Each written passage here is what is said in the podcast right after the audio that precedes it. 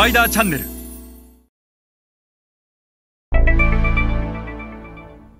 皆さんこんにちは。スパイダーの森部です、えー今日は先進的なグローバル企業がなぜ、えー新興国などの未開の地に、えー進出をするという決断を早期に下すことができるのかと。なぜ日本企業よりも早くそういった決断ができるのかということについてお話をします。一般的に先進的なグローバル企業は中国や ASEAN などのアジア新興国市場に、日本企業よりも20年は早く出たというふうに言われています。え消費財の分野、業界ですと、1980年代から、えネスレやユニリーバ、P&G などは、ASEAN の市場、アジアの市場に出ていると、進出していると。一方で、日本企業というのは、生産拠点としての進出はもちろん早かったんですが、そのアジア新興国をマーケットとして捉える進出はだいぶ遅れたと。マーケットとして中国や ASEAN を市場として捉えた時期は大体2000年代前半というふうに言われています。しかし、本当の意味で、えこのアジア新興国市場をマーケットとして捉えるということがマストになってきて、そして、えマストになってくるということは、人物金情報などの経営資源を一気に投下をしていきますので、そういったことを始めたのは本当この近年だというふうに思います。で、この20年のギャップ差というのは、なぜ、え欧米の先進的なグローバル企業と日本企業の間に存在してしまうのか。で、ここをしっかりと理解しないと、この後待っているメコン経済圏やインド、そしてアフリカの市場に関しても、やはり日本は出遅れてしまい、アジア新興国と同じ、なかなかこうマーケットに入って先駆者利益を取っていくということができなくなってしまう。一方でこの理由をしっかり学べばですね、え中国や ASEAN、アジア新興国市場で出遅れた失敗を次のインドやアフリカで取り戻せるかもしれない。そんな風なことを考えながら今日はお話をしていきたいと思います。で、まあ、あの、同じ企業、同じ人間で、なぜ欧米の先進的なグローバル企業は早く決められて、我々、えー日本企業はなかなか決められないのかということなんですが、あの、アジアではですね、時折日本のビジネスマンを NATO だというふうに、えー少しこう小馬鹿にする言い方があされることがあります。えー NATO、NATO ですね。これは、まあ、ノーアクションオンリートークの略なわけですけども、日本企業は結局、そのアクション、行動はしないよねと。もう喋るばっかりだよねと。いうことをお非常に言われて、日本企業は NATO だ、NATO だと。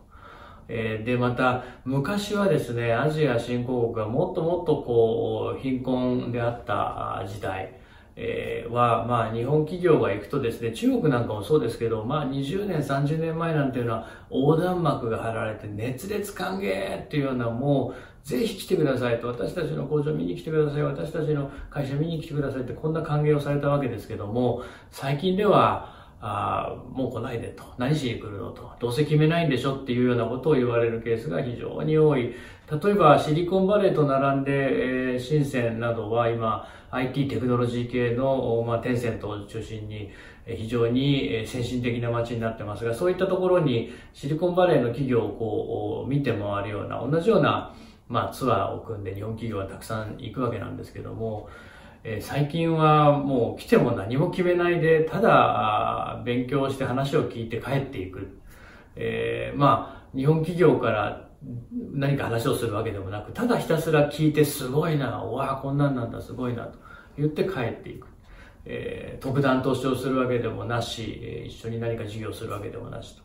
で、えーもう日本企業来ないでくれと。で、来るんだったら手間なんでお金払ってくれと、ツアー代払ってくれみたいなことを言われてたりもするぐらいに、まあ決めないと。で、まあ私も仕事から ASEAN、アジアのディストリビューターと会うことが非常に多いんですが、やはり日本のメーカーは、まあ、they are still sleeping だというふうに言われたりすると、まあ、まだ寝てるんだと。結局日本の自国のマーケットがあまりにもでかかったので、アジア新興国をマーケットとして捉えられずに寝ちゃってると。ハーフスリーピングとかって、そんな風に言われて、日本のメーカーを少し小馬鹿にするというようなのは、しょっちゅう耳にします。で、じゃあ問題はなぜ先進グローバル企業はそういったアジア新興国市場への進出が早期に決断できたのに日本企業ができないのかということなんですが、これ私もあの知った時に非常にあのびっくりしたんですが、日本企業っていうののそのアジア新興国進出って大体本社にそんなに戦略がないんですよね。で、戦略がないまま駐在員をドーンと送り出して気合と根性で頑張れということで送り出すと。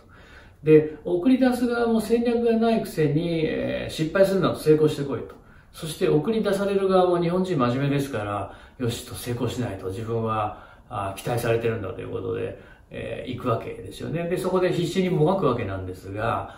えー、今まで国内の事業をやっていた人間がいきなり海外に、まあ海外別の国にやっていた人間が行くケースもあるかもしれないですけど、いきなり海外に行って未開の地に行って、しかも先進国ではなくて新興国に行って、成功するわけがないんですよね。で、欧米の先進的なグローバル企業との一番の大きな差は、この失敗をする、成功するっていうこの成功しに行く日本企業と、で先進的なグローバル企業は失敗をしに行ってるんですよね。彼らは成功しに行っていない。成功をするつもりなんてさらさらなくて、え、とにかく誰よりも早く進出をして、誰よりも早く失敗をして、誰よりも早く学ぶということに価値があって、で、それを繰り返しやらないと成功は待ってないということを彼らはロジカルに理解をしている。だから早い決断ができる。で、これを知った時に私はもう、わ、すごいなと欧米の先進的なグローバル企業、感情論で仕事をしてなくて、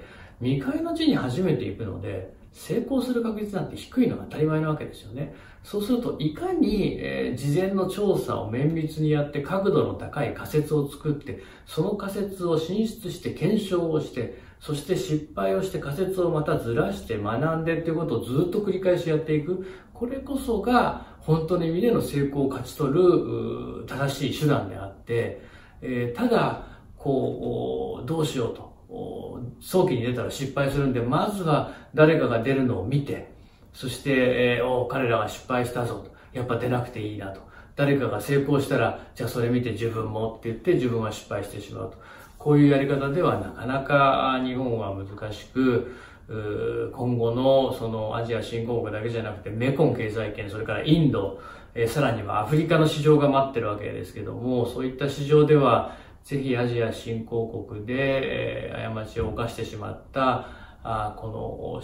早期進出ができなかったと、先駆者メリットを得れなかったと、後発になってしまったということをクリアしてですね、え、今一度しっかりと自分たちのこの早期進出ということを考えていただきたい。進出、早期に進出するというのは成功するために進出するんではなくて、失敗をするために進出すると。いうことが非常に重要で、その失敗を重ねて重ねて最後に成功があるんだと。ただ、失敗するって分かっててドーンと失敗してうわーって帰ってきても何も学びがないので、いかに事前の調査をしっかりやって角度の高い仮説を持った上で、早期に進出をして、で、その仮説があれば、過ちを修正修正して、間違った部分をノウハウとして吸収できますので、角度の高い仮説を持って早期に進出をするということが、大切だというふうに思います。